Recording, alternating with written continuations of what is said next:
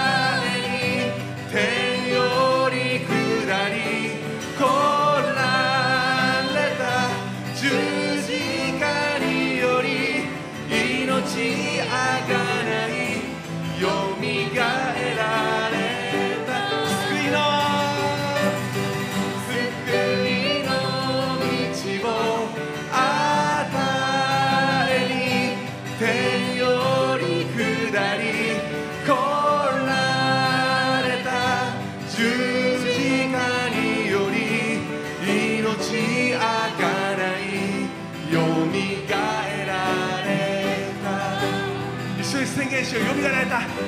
よみがえられ。はよみがえられた。よみがえられた。よみがえられた。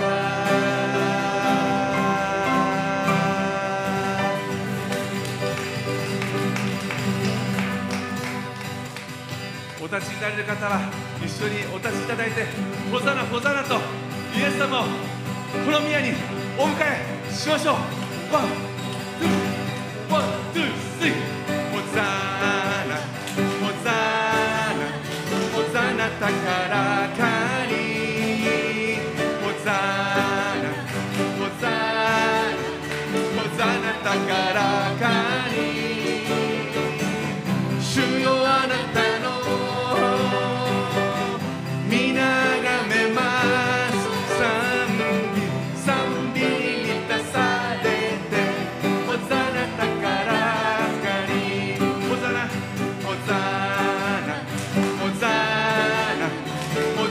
主の皆をホザナホザナホザナ主の皆を褒めたたえよ褒めたたえよ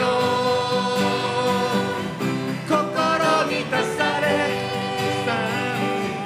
賛美に満ちあふれざら主の皆褒めたたえよ褒めたたえよう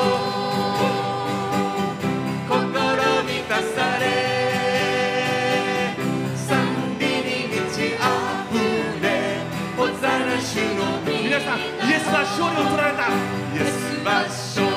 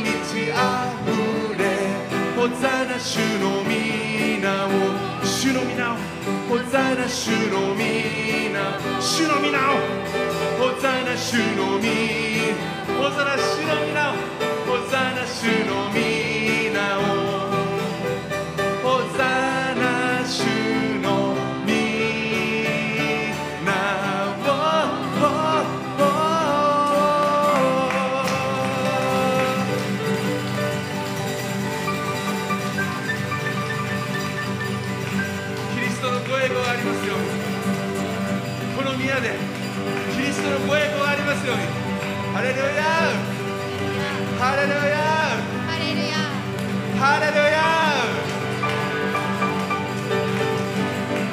ハレハレルヤこの地にそしてこの街道にすべての上べての賛美とすべての栄光をあなたにお返しします。イエス・キリストの皆よが全世界で崇められますように。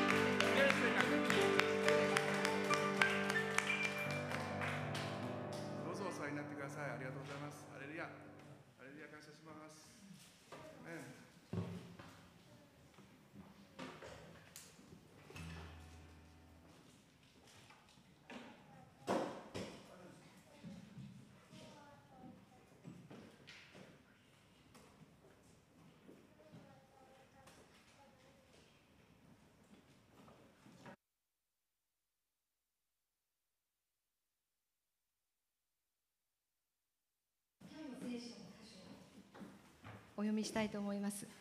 出エジプト記3章。7節から14節です。出エジプト記3章。7節から14節です。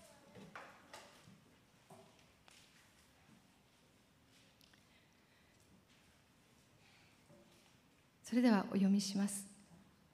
主は言われた。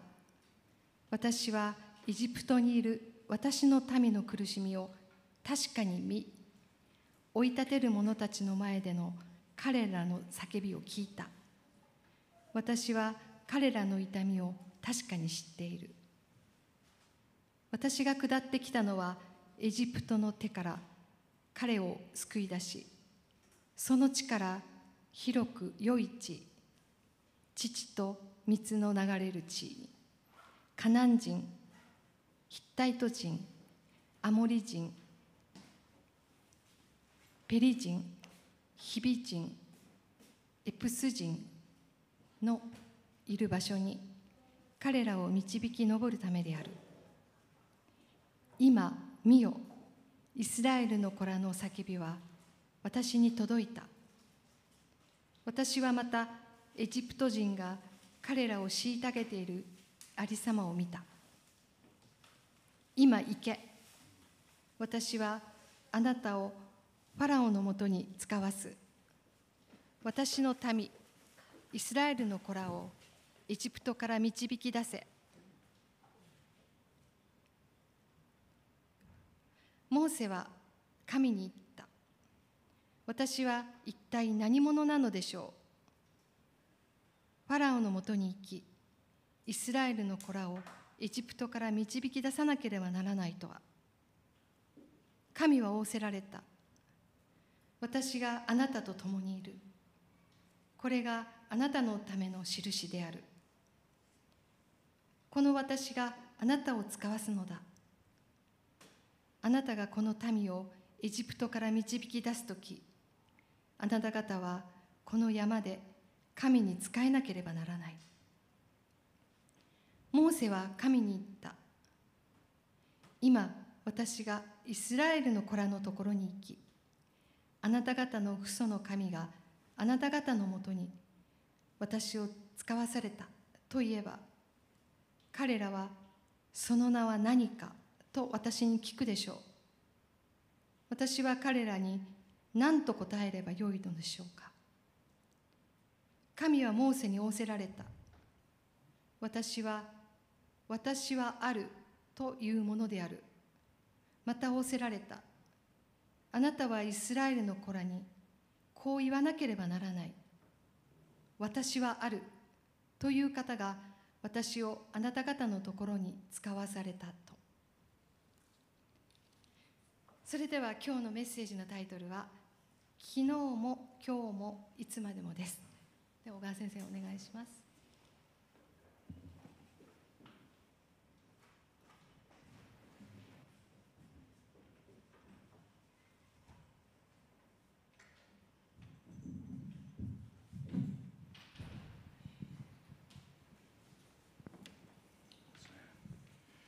花綺麗です花綺麗ですね。本当に。美しい。この季節の花ですよね。アジサイね。感謝します。ありがとうございます。皆さんおはようございます。感謝します。主イエスキリストの皆を心から褒めたたえます、えー、今日このようにして皆さんと共にイエス・キリストをこの聖なる宮にお迎えしてそしてキリストの人数の中でキリストに満たされて礼拝を捧げそして御言葉に預かることができます。この幸いを心から感謝します、えー、今日のメッセージのタイトルはですね昨日も今日もいつまでも、はい、これはあのヘブルブ、えーヘブル人への手紙13章に書いてあります。イエス・キリストは昨日も今日もいつまでも同じです。っていう御言葉が取りました。昨日も今日もいつまでも。変わることがない。皆さんお持ちの新しい聖書ではイエス・キリストは昨日も今日も常しえに変わることがありませんっていうんですね。英語では Jesus Christ is the same yesterday and today and forever と言います。あのこれ日本語ではいろんな訳があるんですけれども英語ではあの私が持っている4種類の聖書の英語の聖書の中で全部ニューキング・ジェームスバージョンもアメリカン・スタンドバージョンもあるいはニュー・リビング・トランスレーションもインターナショナルバージョンも全部同じなんですね。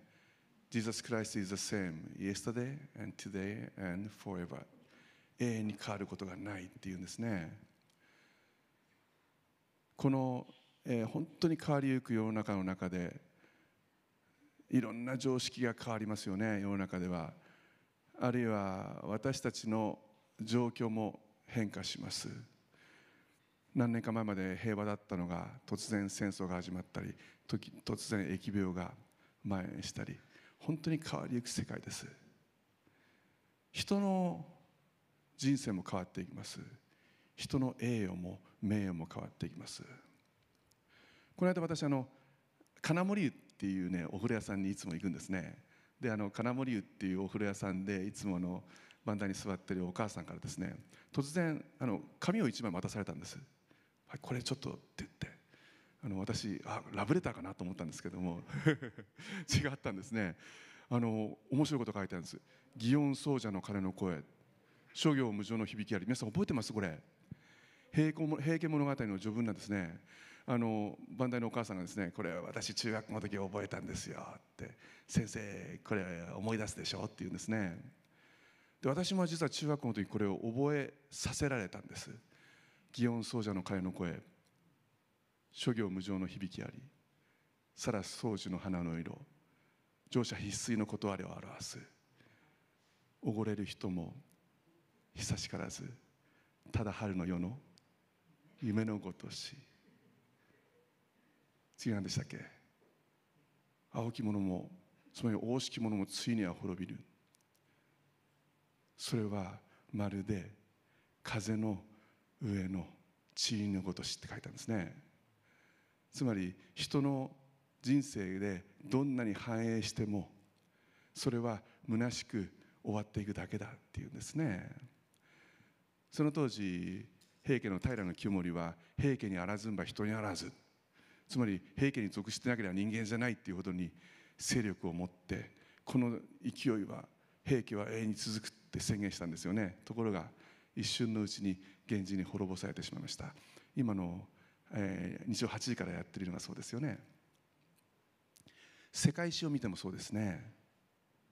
全ての道はローマに通ずところがそのローマも滅ぼされてしまいました。映画を極めたソロモンでさえって聖書に書いてあります。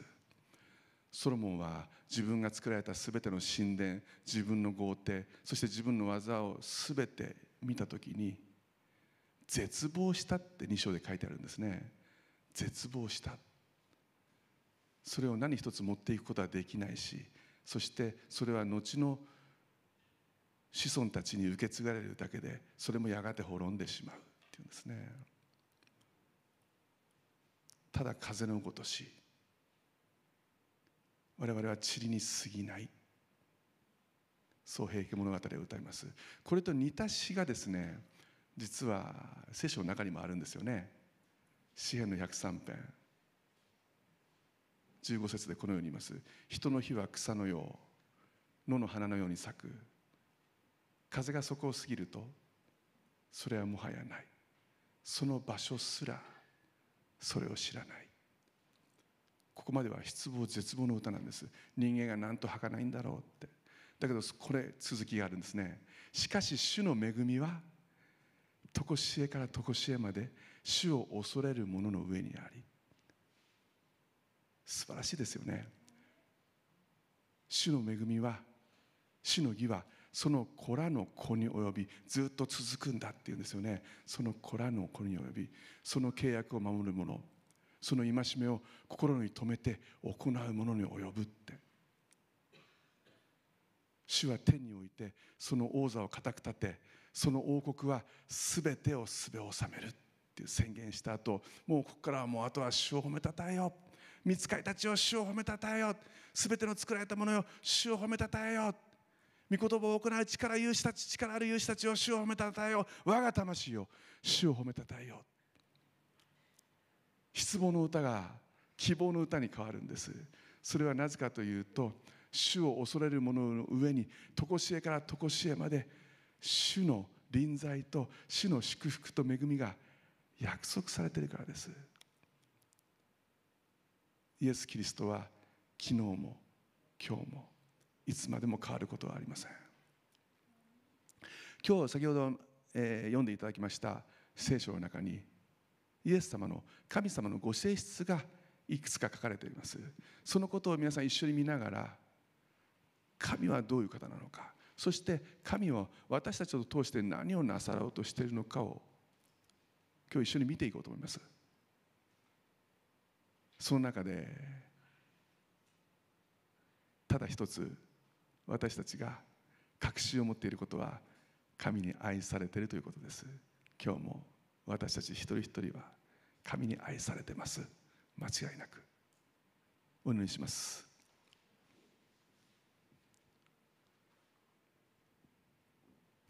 天のお父様あなたの皆を褒めたたえます。イエス・キリストは昨日も今日もいつまでも変わることはありません。そしていつまでもあなたの愛は私たちに注がれておりそしていつまでもあなたの臨在は変わることはありません。あなたは永遠の彼方までもあなたなんです。イエス様今日私たちはあなたの言葉に心を開いて耳を傾けています。私たちの心の耳を開いてください。そして清い御霊に満たされて私たちを解放してください。あなたに全てを託します。全てを期待します。感謝して主イエス・キリストの皆を通してお祈りいたします。アーメン。感謝します。もう一度先ほどの聖書を開きください、えー、出エジプト記の3章。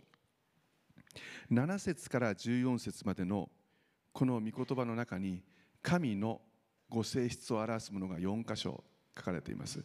ものすごく大切なところなんです。すいません。皆さんもしペンがありましたらなかったらペンを借りてくださってぜひ線を引いてください。言葉を書き加えてください。一つ目。7節。主は私に言われた。私はエジプトにいる。私の民の苦しみを確かに見追い立て追い立てる者の前で彼らの叫びを聞いた。私は彼らの痛みを確かに知っている。この私は彼らの痛みを確かに知っているに線を引っ張ってください。私は彼らの痛みを確かに知っている。一つ目神は憐れみの神であるということです。神は憐れみの神であるということです。憐れまれる神。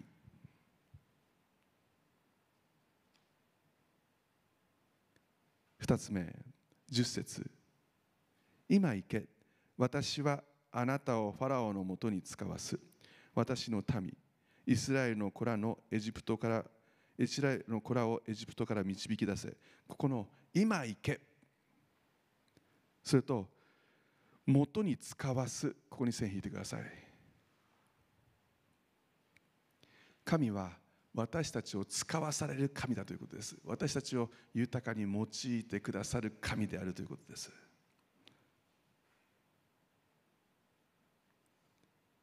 三つ目12節神は仰せられた。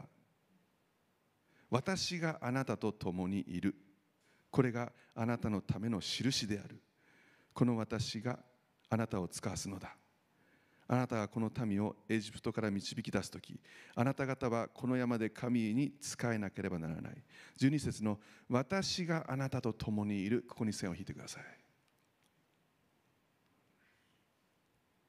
私たちの神は臨在の神であるということです。私たちと共にご臨在くださる。共におられる神であるということです。4つ目14節。神はモーセに仰せられた。私は私はある。というものである。また仰せられた。あなたはイスラエルの子らにこう言わなければならない。私はある。という方が私をあなた方のところに使わされた。このところで、えー、神はモーセに言われた。私は私はある。というものである。ここに線を引いてください。神は私たちの神は常しえの神であるということです。永遠から永遠に存在される神であるということです。この4つ。私たちの神は私たちを憐れんでくださる憐れみの神であるということ。そして2番目私たちを使わされる私たちを豊かに用いてくださる神であること。3番目神は私たちと共にいてくださる御臨在の神であるということ。4番目私はある常にいるということです。つまり永遠に存在される常しえの神であるということです。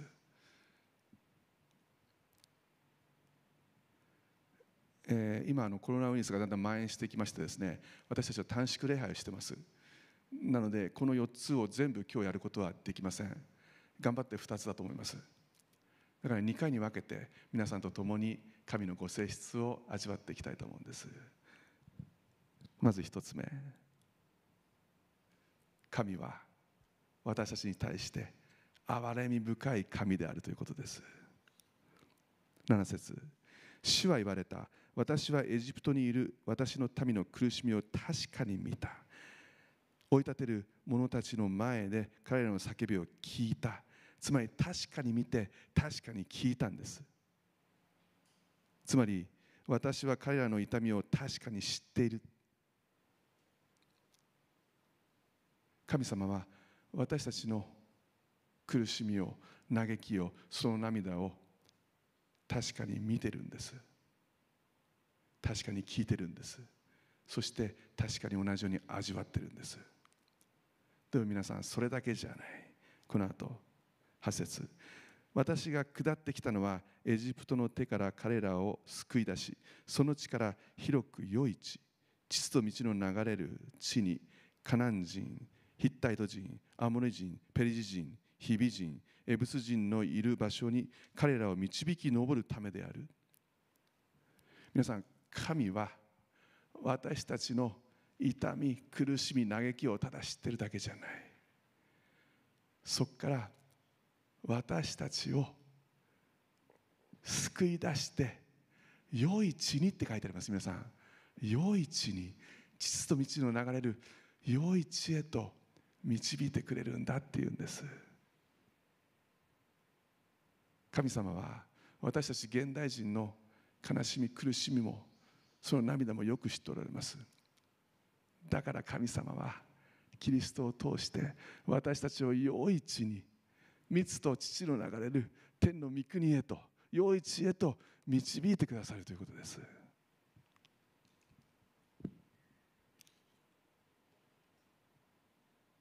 9節今見よ。イスラエルの子らの叫びは私に届いた。私はまたエジプト人が彼らを虐げているありさまを見た。今行け。今だって言うんですね。今行け。私はあなたをファラオのもとに使わす。私の民イスラエルの子らをエジプトから導き出せ。神は私たちを使わせてくださる神であるということです。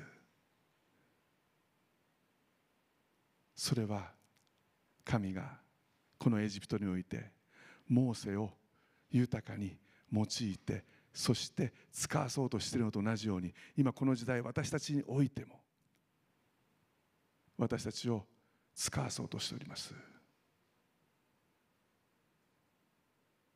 父なる神はその神の計画を全うするためにイエス・キリストを私たちのためにこの地に使わされました。しかし神の計画はそれだけで終わらないんです。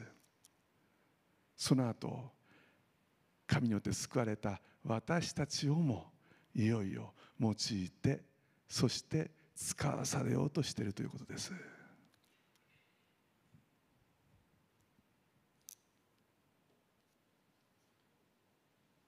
11節。モーセは神に言った。私は一体何者なのでしょう。ファラオのもとに行きイスラエルの子らをエジプトから導き出さなければならないとは。神は恐られた。私があなたと共にいる。これがあなたのための印である。私があなたと共にいる。これがあなたの印なんだっていうんですね。あなたと共にいるんだ。行けって言うから一人で行かなくちゃいけないと思いきやそうじゃない。あなたが私と共にいるっていうんですね。今立ち上がれ。いやもう神は立ち上がってたんですよね。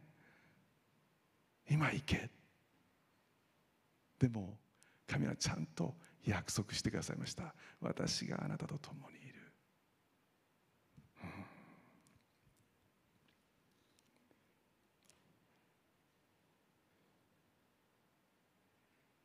11節でモーセは神にこう言ってます。私は一体何者なのでしょう？私は一体何者なのでしょう？皆さんは自分が一体何者なんだろうって考えたことありますか？私は何者なんだろうって私はどこでどこで生まれて職業は何でそしてこれこれこれこれでこういう仕事をして今はその仕事は手になってこうしてこうして。でも皆さん何のために生まれてきたんだろう何のために死ぬんだろう。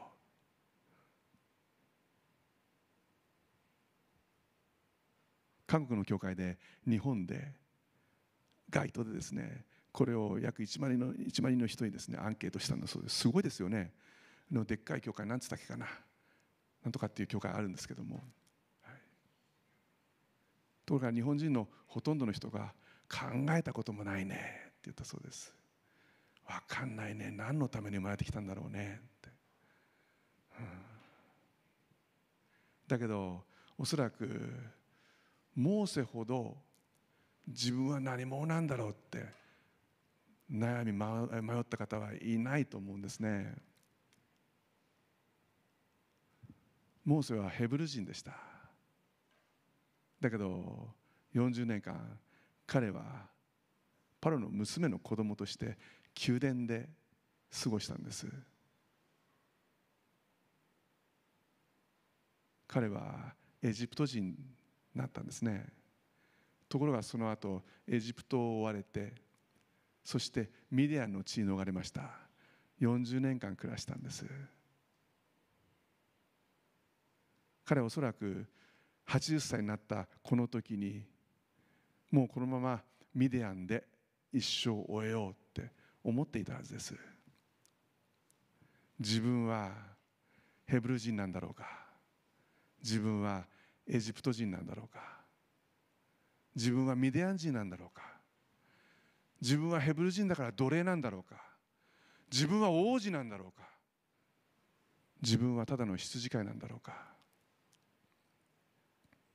彼迷ったはずです。だけどここで言う私は一体何者なのでしょう？というその言葉にはもっと違った意味があったはずです。私がパロのところに私があの200万人の民を救うだって私を一体誰だと思ってるんですか？私一体何者なんですか？私に何ができるっていうんですか？あなたは今でしょって言いました。だけど今じゃないでしょ今じゃないでしょ。ここまで年取っちゃって剣もちゃんと触れないでなんで救い出せって言うんですか？もう走れないのになんで救い出せって言うんですか？もう頭もだいぶだいぶ地方が進んできちゃったのになんで今言うんですか？今でしょいや今じゃないでしょ私じゃないでしょそんな葛藤があったはずです。でもその答えに対して神の答えはただ一つ。お前が誰かは関係ない。お前が誰と共にいるかが大事なんだって言ったんです。私があなたと共にいるって言ったんです。皆さん今日この御言葉から3つのことを握ってもらいたいんです。一つ目神は知っておられるということです。神は知っておられる。私たちの悩みも苦しみも悲しみも涙もすべてご存知であるということです。神がどれほどご存知なのかということを書かれた箇所が詩篇にあります。詩篇の139編を開いてください。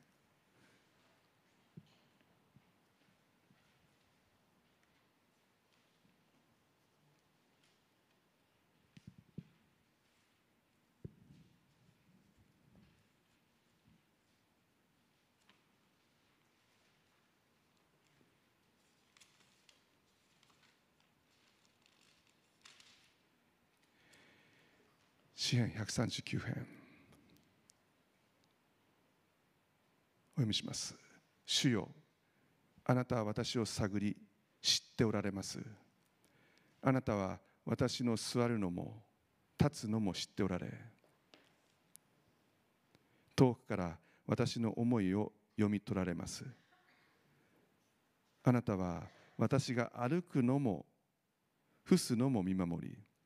私の道のすべてを知り抜いておられます。言葉が私の下に上る前になんと主よ。あなたはそのすべてを知っておられます。今私がこう話していて次のことを何話すか。神様はすべて。私の下から言葉がこぼれ落ちる前にも神様はそれをすべてご存知であるということです。5節。あなたは前から後ろから私を取り囲み御手を私の上に置かれました。そのような知恵は私にとってあまりにも不思議。あまりにも高くて及びもつきません。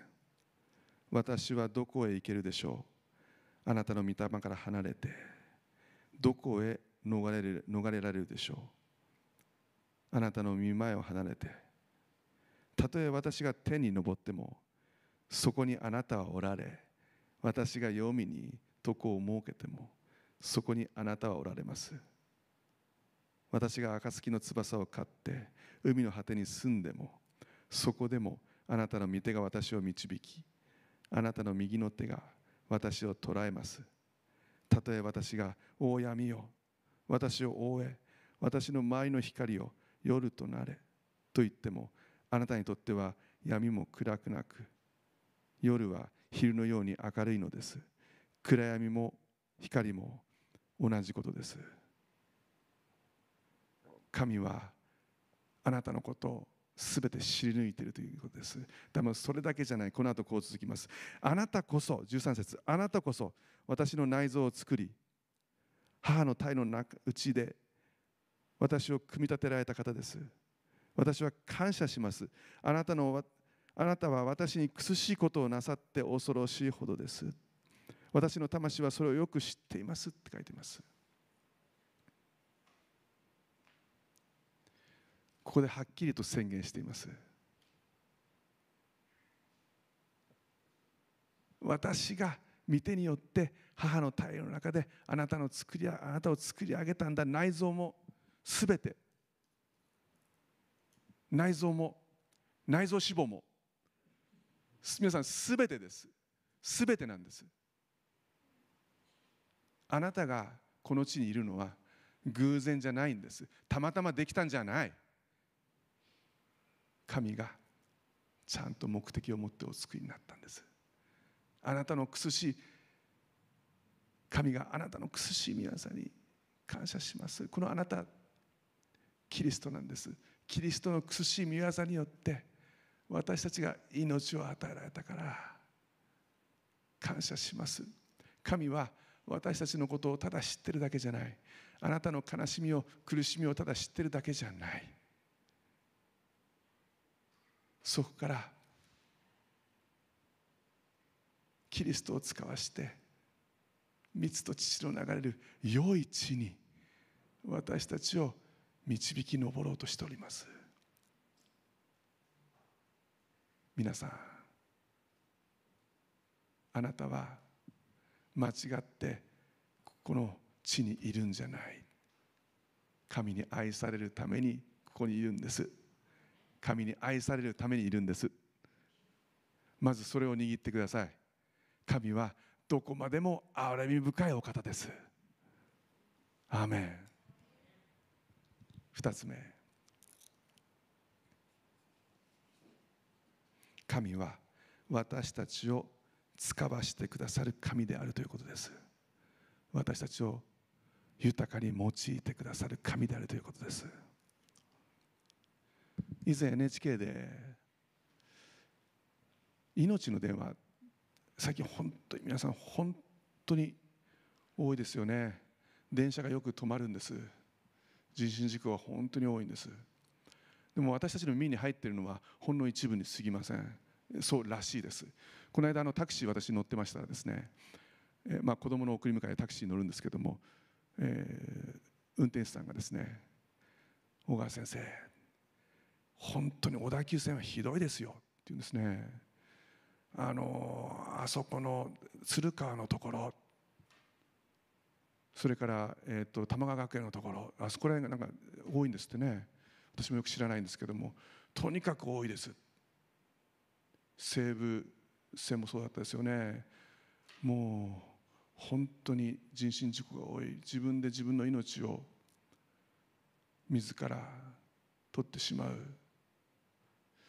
命の電話ってあるんですけどもそれはあのもう生きていたくないっていう人の悩みを聞く電話なんですね。あの誰かがあの有名な人が自殺すると必ずそこに命の電話ここに電話かけてください。同じ悩み持ってる人早まらないでください。この命の電話に電話してくださいっていう電話なんですね。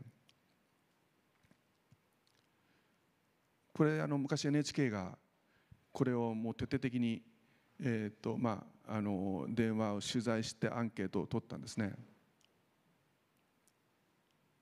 皆さんもう死にたい。もう生きていたくない。死にたいっていう理由のナンバーワンなんだか知ってますか？もう死にたいっていう理由のナンバーワン必要とされてない。っていうことなんです。生きていてもしょうがない。私は必要とされてない。生きてる意味がない。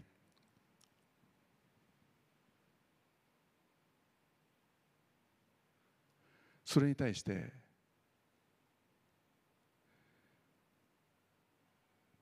何という言葉をかけるのが一番いいか知ってますか？頑張れじゃないんです。私はあなたに死なないでほしい。あなたに死なないでほしい。あなたに生きてほしい。これが一番心を打つ言葉なんだそうです。でももうもう死にたい。もう生きていきたくない。っていうその理由は私は必要とされてない。なぜ必要とされてないと思うんですか？私たちは生まれた時この社会の人々の中に身を置きます。私たちがその目に見える社会そして人との関係に目を置くとき私はこれができない。私はこれが持ってない。私はこういうこともできない。こんなにダメ。私の容姿はこうだああだ。ああ私は生きていてもしょうがない。必要とされてない。皆さん神様はそんなこと一言も言ってないですよ。あなたが誰と自分を比べようとしているのか。誰を基準に何を基準に自分が価値あるものとなるのか。ここを間違えると大変なことになります。神はあなたを必要としております。あなたを豊かに用いたいんです。神は使わされる神なんです。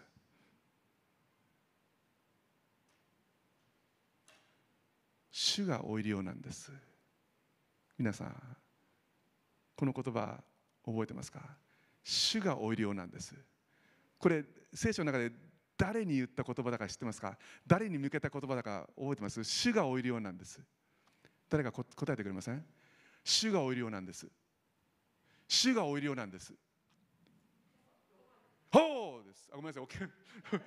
そうなんです。皆さんそうなんです。そうなんですよ。そうなんです。ロバに言ったんです。ロバにロバに主がおいるようなんですって言ったんです。で皆さんただのロバじゃないんです。そうなんです。転ばなんです。ちっちゃい子供のロバなんです。でもそれだけじゃないんです。もう一声。もう一声。まだ誰も乗ったことがないロバなんです。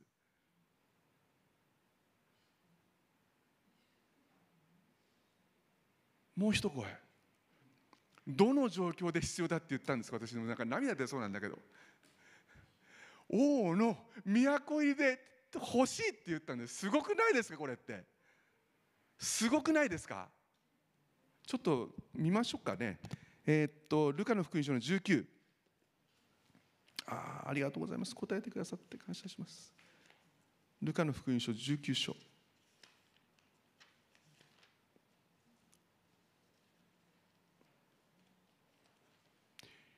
皆さんお開きになりましたか？もうこれ感動ですよね。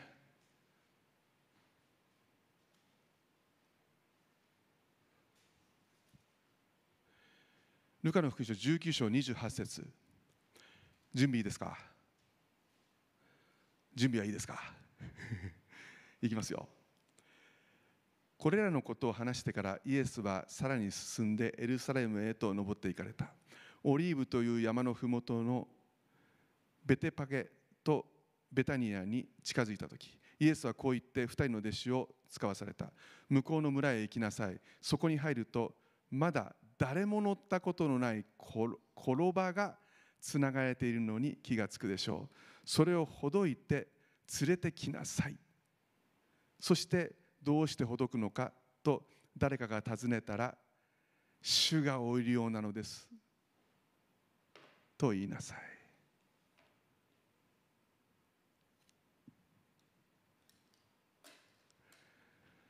皆さん王の王の都王の王主の主の都入りですよ。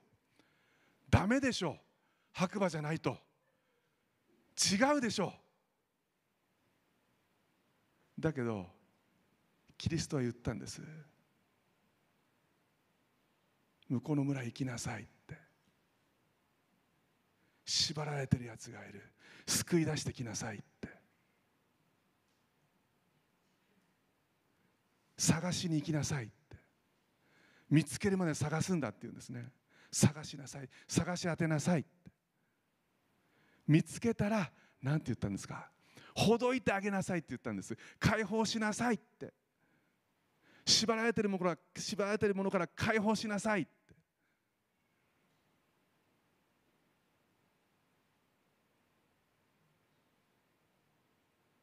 主人は言ったんです。ななんでなんでそれ解放するんだ？死がおりようですって言ったらああまあまあもう持って持ってけって言ったんです。その程度ですよ。皆さんロバって言ったらもうゆっくり人を運ぶか荷物を運ぶかそれしか用途がないんです。戦争では使えないんですロバだから。呪いから。遅いから。転ばだったらもうどうにもならないです。それも経験がない人を乗せたことのない皆さん使いますか？皆さんが社長で何の経験もない子供を会社の一番大切な一番大切な時に使いますか？一番大切な時なんですよ。王の都入りです。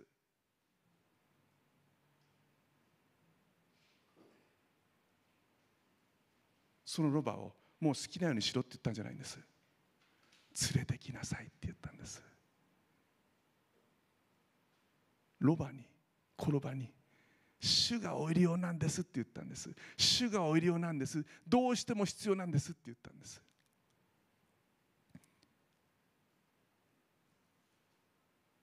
皆さん何の経験もない転ばがイエス・キリストがエルサレムに都入りするときに私あのマタイの福音書の映画見たんですけどもね何度も言うんですけどあの転ば本当に転ばを使うんですよ。それでもう足が細いんですよね。イエス様が本当に乗るともうガクガクって感じなんですよもまあ見るたびにねイエス様がなんか後ろから落ちて後頭部打つんじゃないかと思ってビクビクビクビクしながら見てました。子供の頃見たのかな。本当にビクビクビクビクしながら見てました。転ばが使われたんです本当に。転ばを誰も乗ったことのないそんな誰も見向きもしない子供のロバが神によって豊かに用いられるとしたらどれだけ皆さんのことを用いたいんですか？どれだけ皆さんのことを使わしたいんですか？あなたの祈りは転ば以上ですよ。あなたがもう立てなくてもあなたのその心の中の祈りはロバ以上ですよ。だけど皆さんこのイエス・キリストが転ばを用いたのはその時の思いつきじゃないんです。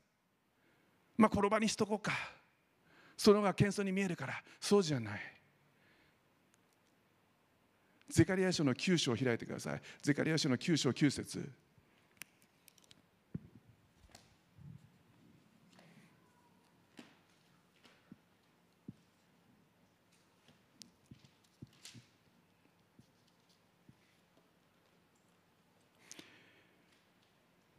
ていいですか？ゼカリア書9章9節。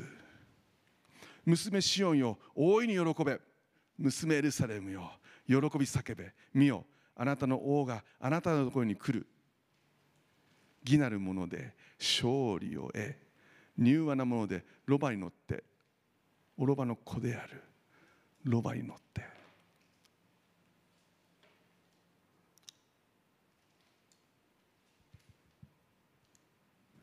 イエス様が転ばに乗ってエルサレムに入ることは神の約束だったんです。神はこれをずっとずっと前から計画されてそしてその計画のもと転ばをお作りになったんです。なぜですか？このエルサレムの入場で転ばを豊かに用いるためです。転ばでさえ神の計画のもとこんな大きな目的を持って神はお作りになりました。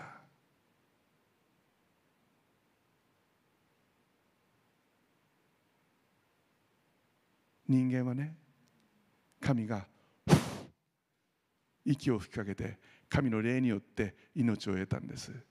そこまで神はこだわって人間を作りになりました。その神に目的がないなんて言わせませんよ。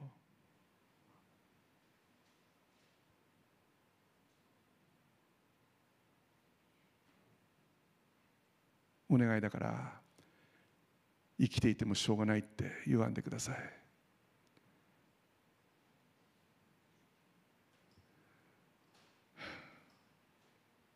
神はあなたを目的を持ってお作りになったんです。お願いだから必要とされてないなんて言わないでください。あなたがどうしても神は必要なんです。神はあなたの必要となってくださいます。でも神はあなたが必要なんです。私たちの神は私たちを使わせてくださる神であるということです。これは2つ目。最後3つ目。まず神を知るということです。まず神を知る。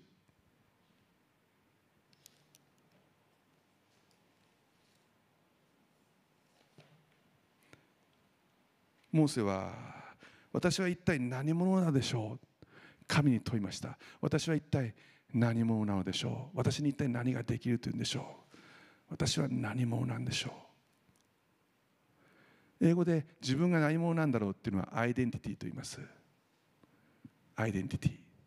身分証明ですね。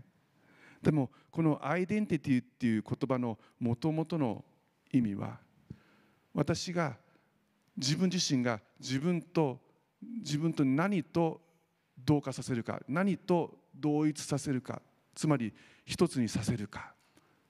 何をもって自分は自分だと言えるのだろうか。その基準は何なのかって意味です。もし私たちがその基準をこの人間社会に置くなら目に見えるあるいは隣人に置くならば私たちは時には高慢になります。私はあの人と違ってこれができる。ここが優れている。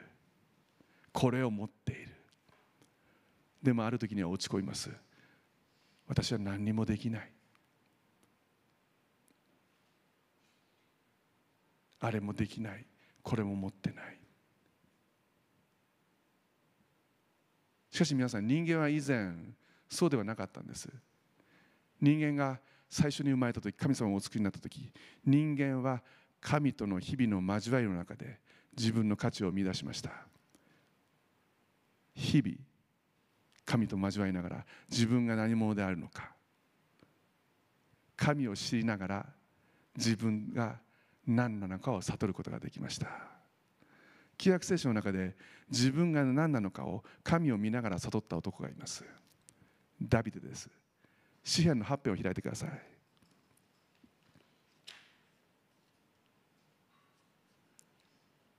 詩篇の8編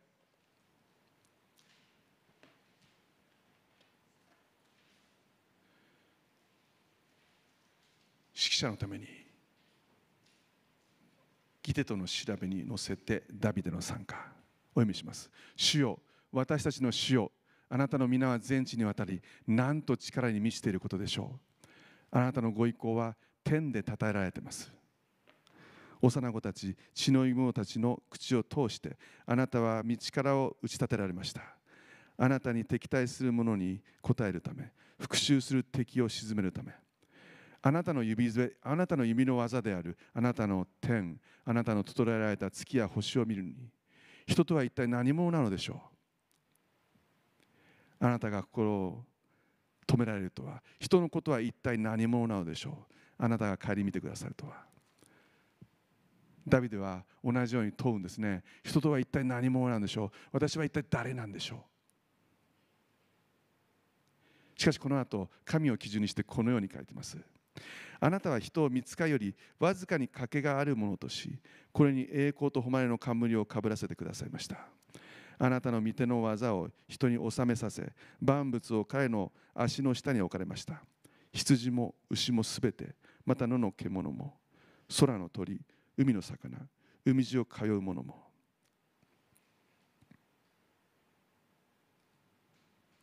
ある聖書の訳では5節であなたは人を神よりって書いてあります。神よりもわずかに劣るものとしたって書いてあります。皆さん人間だけなんです。神と霊と霊で交わることができるのは。人間だけです。他に誰もいないんです。人間特別なんです。神がそのように神の形にお作りになったんです。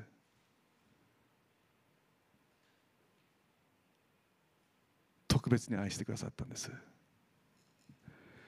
神よりもわずかに劣るもの。ここでですね彼っていう言葉が出てきます。6節あなたの御手の技を人に収めさせ万物を彼の足の下に置かれました。実はここのダビデです。ダビデは予言してるんですね。4節の人の子というのは実はダあのアダムの子アダムのことを指してアダムと直訳するんですって。そうするとアダム最初のアダムと最後のアダムを意識した文になります。つまりあなたはイエス・キリストを神よりも少し少し劣った。つまり神がイエス・キリストを使わして人となることによって神である神の子に制限を限界を与えたということです。しかし彼によって全ての救いが完成してそして全ての世界が正常に戻っていくんだっていうんですね。ダビデはその希望を見ていました。なんで人が特別なんですか？イエス・キリストを使わして私たちを救おうとしているからです。神は私たちを愛する存在としてお作りになりました。その神を私たちがまず知るとき神の国と神の義をまず第一に求めるとき私たちに見えてくるものがあります。それは私たちはこの存在自体を神に愛されているということです。神に愛されるために私たちは存在してるんです。人間のことを英語ではヒューマンビーイングと言います。ヒューマンドゥイングじゃありません。存在自体が大事なんです皆さん。もし私たちが自分は誰なんだ。そう問うならそう誰かに聞かれたらイエス・キリストに愛されているものですと答えてください。これが大正解の答えです。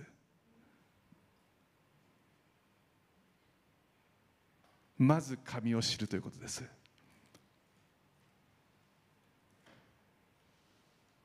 神はどこまでもどこまでもあれ深い。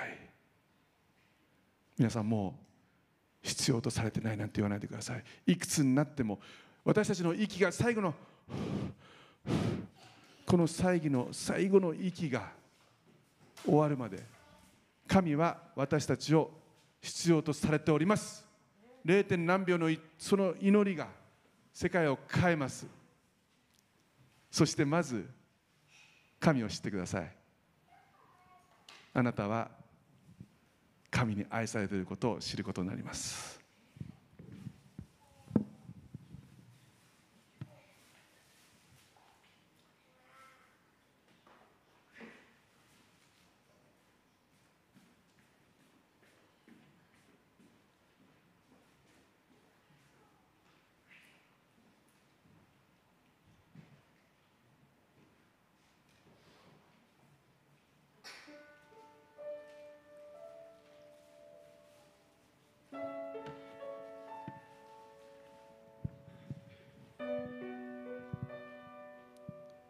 神は人間をお作りになって土からお作りになってそしてその鼻の穴に息を吹き込みました。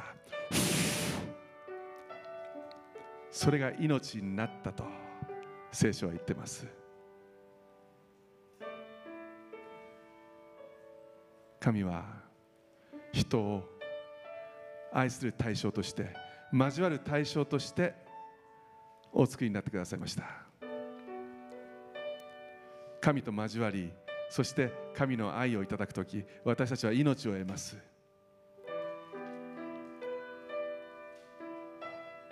今日生きてますか？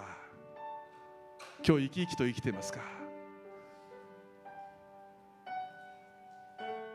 あなたは誰ですか？あなたはイエス・キリストに愛されてる。それがあなたのアイデンティティです。神に愛されているものよ。その祝福はその恵みは常しえから常しえまで。キリストは昨日も今日もいつまでも変わることはありません。お祈りします。天のお父様あなたの皆を褒めたたえます。今日もこのようにしてあなたを王と呼べることあなたを主と呼べることを感謝します。あなたはどこまでもあれ深くどこまでも私たちを愛しどこまでも私たちを用いてくださろうとしております。あなたが私たちを必要とされてくるのは奇跡です。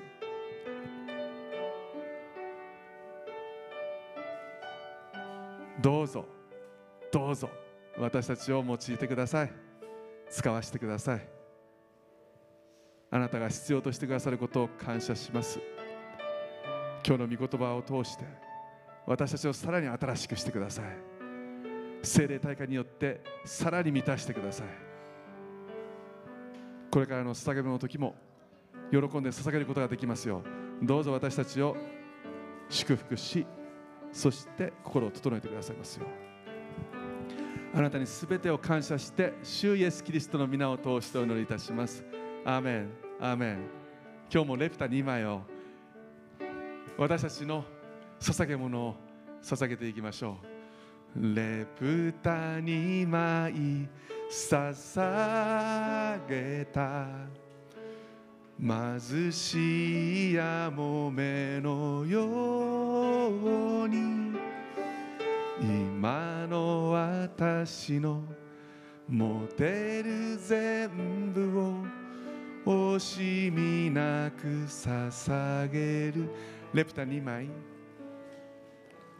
レプタ2枚捧げた貧しいやもめのように今の私の持てる全部を惜しみなく捧げるご一緒に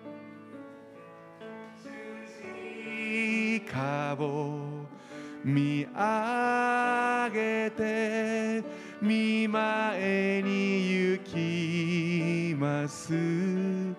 すべてを手放しすべてはなし明け渡して明け渡してあなたのために生き一緒に十字架を見上げましょう。十字架を。十字架を見上げて見前に行きます。手放し明け渡してイエス様あなたのあなたのために生きる。あなたのために生きる。あなたのために生きる。あなたのあなたのために生きる。アメン。イエス様感謝します。あなたへの捧げ物を今捧げました。この時はありがとうございます。あなたの祝福をありがとうございます。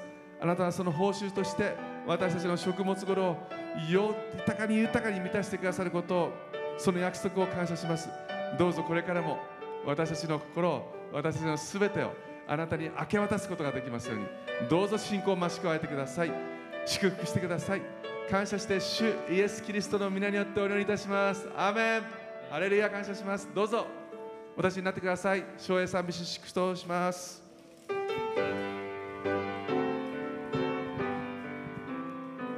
父御子御霊の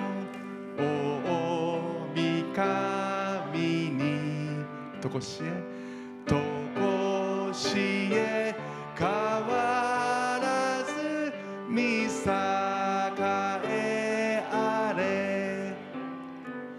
見栄えあれ。アメンアーメン祝祷します。青い声の役は主イエス・キリストの恵み。父なる神の永遠の愛精霊の恩親しき交わりが今日ここに集われました愛する兄弟姉妹と共にまたそのご家族の皆様と共に今 YouTube や CD で礼拝を守られておられる愛する方々と共に今から後常しえまでもありますように主イエス・キリストの皆によって祝福を宣言します。アーメン。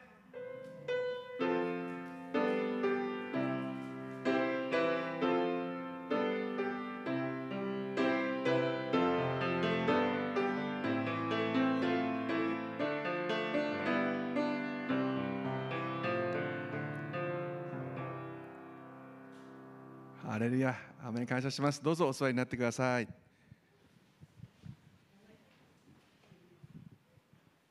今日も、えー皆さんと共に礼拝式で礼拝できましたことを感謝したいと思いますありがとうございます、えー YouTube をご覧の皆さんはここでお別れしたいと思います、えー皆さんくれぐれも気をつけてもらってちょっと第7波が来てるとか言ってますよね本当に気をつけてもらって、えーまた来週この時間にお会いしましょう祝福がありますように。アーメン。ごきげんよう。祝福がありますように。アレリア感謝します。